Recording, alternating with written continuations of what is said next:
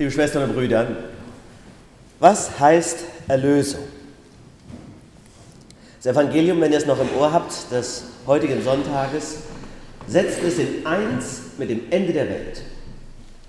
Alles hat ein Ende, nur die Wurst hat zwei, erinnere ich mich noch an Stefan Remmler, Neue Deutsche Welle, Ende der 80er. Und er hat ja recht, alles hat ein Ende. Ja, auch die Welt. Der Himmel wird wanken, die Meere brausen, so ist es in der Bibel beschrieben. Die Sonne wird verglühen, das sagen uns auch die Physiker. So sicher wie es Abend der Kirche, die Welt wird enden.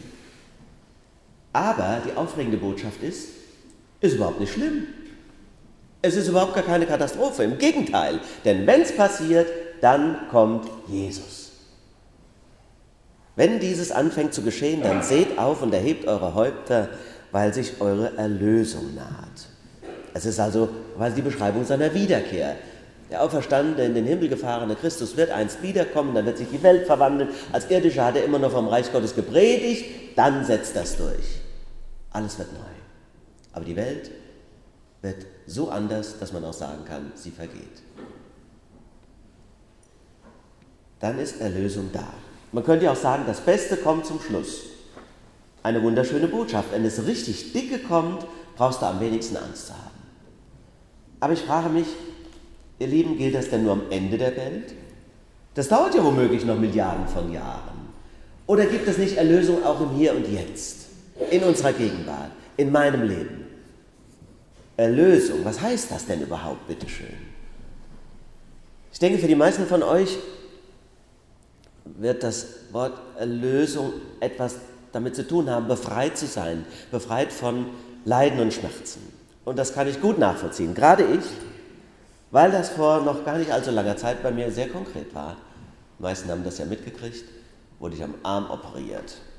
Naja, wenn du da aufwachst, tut das ein bisschen weh, das ist mir ja gewöhnt, aber ungewöhnlicherweise, zwei Wochen nach der OP, wurde es erst so richtig schlimm, ekelhaft schlimm. Ein Schmerz, den ich mir auch gar nicht erklären konnte. Wo kommt der denn jetzt her? Neuropathische Schmerzen, sagt der Arzt. Also irgendein Nerv in der Operation verärgert oder verletzt. Wenn Nerven selber aber haben, dann ist das besonders schrecklich. Gürtelrose-Patienten kennen das. Tja.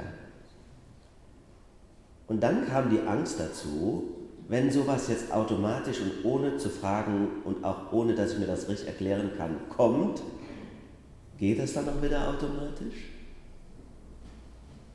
Oder bleibt das? Und da war ich wirklich verzweifelt, weil mir das eben nicht mehr sicher war. Ich wusste genau, was ich habe, ist nicht lebensgefährlich. Ich habe keinen Krebs, ich habe auch keine Depression, ich kann mich auch nicht mit einem Schlaganfallpatienten vergleichen oder einem, der einen Herzinfarkt hat. War mir alles klar. Das Problem ist nur, ich dachte, das hältst du nicht aus. Das kann unmöglich so sein und bleiben. Das Problem ist aber, das kriegt niemand so einfach weg. Und vor allem nicht von jetzt auf gleich. Wo kommt jetzt Erlösung her? Mein Erlöser war Physiotherapeut. Ja, hätte ich auch nicht gedacht. Was Ibuprofen nicht konnte, konnte der. Wenn du mich vorher gefragt hättest, hätte ich das nicht für möglich gehalten. Er hat, hat dann daran rumgestrichen am Arm, auch viel mutiger als ich, der das wie ein fremdes Teil an mir gar nicht berührt hätte, geknetet, gebeugt, gezogen. Ich habe gesagt, was soll das denn bitte schön bringen? Jetzt hat der Orthopäde keine Idee mehr, jetzt schickt er dich zur Massage. Fehlgeleitet. Meine Güte, er war für mich ein Wunderknabe. Ein Retter, ein Heiler. Und dann noch diese liebevolle Zuwendung, die war wahrscheinlich mindestens so wichtig. Balsam für meine Seele. Und als ich das erste Mal nach der Behandlung morgens aufgewacht war und hatte das Gefühl, jetzt ist weniger, da hätte ich beinahe heulen können vor Glück. Das war Erlösung. Und ich will, dass ihr wisst, es war nicht so, dass die Schmerzen dadurch vorbei waren. Die waren sehr bald danach, nach dem Aufwachen, irgendwie auch wieder da. Aber es war plötzlich etwas anders in mir, weil ich hatte plötzlich wieder die Gewissheit und die Hoffnung und den Glauben, das wird besser. Das war das Entscheidende dann konnte ich es aushalten. Nur mit dieser Fantasie. Es wird besser. Ich meine, das hat der Doktor vorher schon 15 Mal gesagt. Ich habe es nicht geglaubt. Ich konnte es mir nicht vorstellen. Die Hoffnung haben, dass es einst gut werden wird. Das ist Erlösung. Ich muss oft denken, wenn mich einer fragen würde, was ist denn wohl die genialste Erfindung der Menschheit? Dass ich dann auf jeden Fall sagen würde, also nicht das Rad. Ich meine, es wäre doof, wenn es nicht erfunden worden wäre, aber ähm, auch nicht die Glühbirne oder die Dampfmaschine, auch das Handy. Ich meine ja, die genialste Erfindung des Menschen sind Schmerzmittel, Morphine, Opiate. Ein Hoch auf die Wissenschaft der Anästhesie.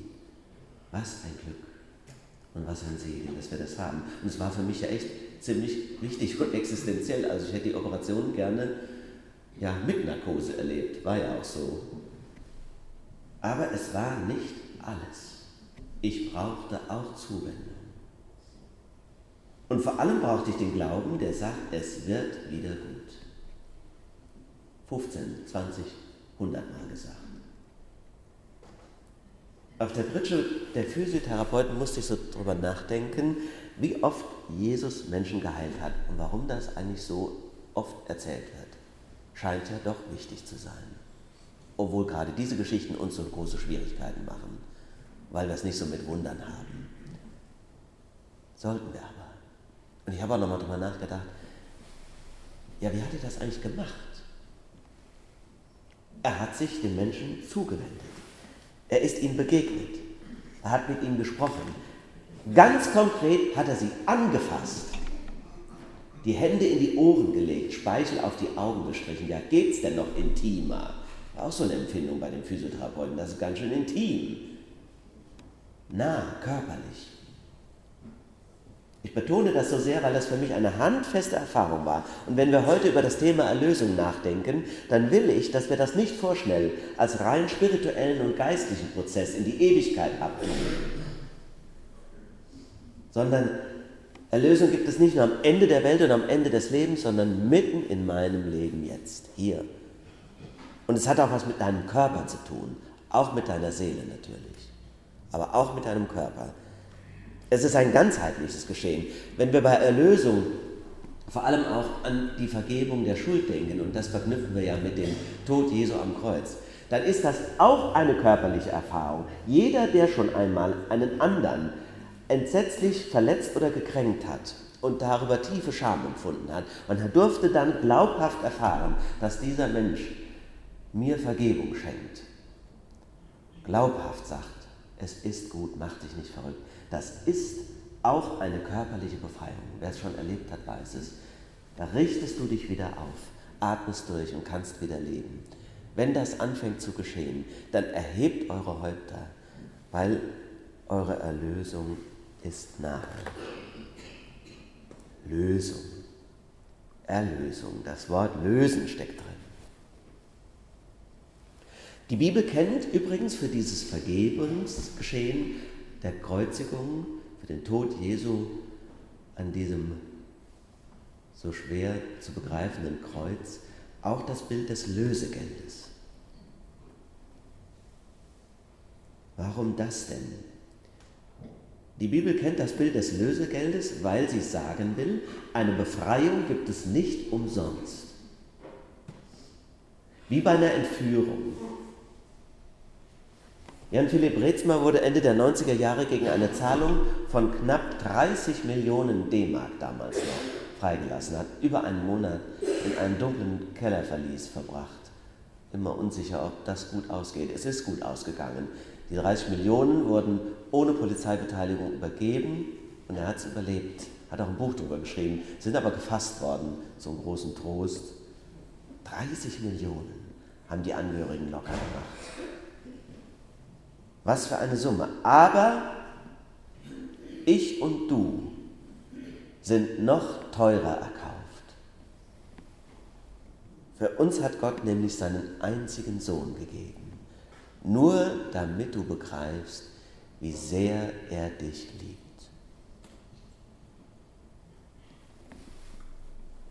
Lösegeld, teuer erkauft. Erlösung. Manchmal sprechen wir ja auch von Erlösung wenn ein Mensch stirbt, es war für ihn eine Erlösung, sagen wir dann. Warum sagen wir das? Wir sagen das, weil es uns tröstet. Und das, finde ich, darf man auch sagen, das ist ein schönes Wort. Aber diese Rede, sie macht nur Sinn, wenn es Gott gibt. Sonst nicht. Sonst wäre es geradezu, ja, menschenverachtend. Denn wenn es nur darum ginge, in der Erlösung zu sehen, dass im Tod endlich alle Schmerzen aufhören und alles Leid vorbei ist, ja, da könntest du ja alle Schwerkranken zum Tierarzt bringen und einschläfern lassen. Nein, Erlösung ist mehr. Wenn die Bedingung für das Ende von Leid und Schmerz der Fall ins Nichts ist, worin bestünde dann die Befreiung?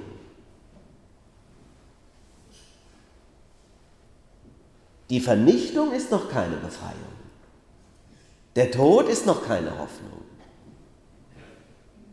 Erlöst werden heißt heimkommen.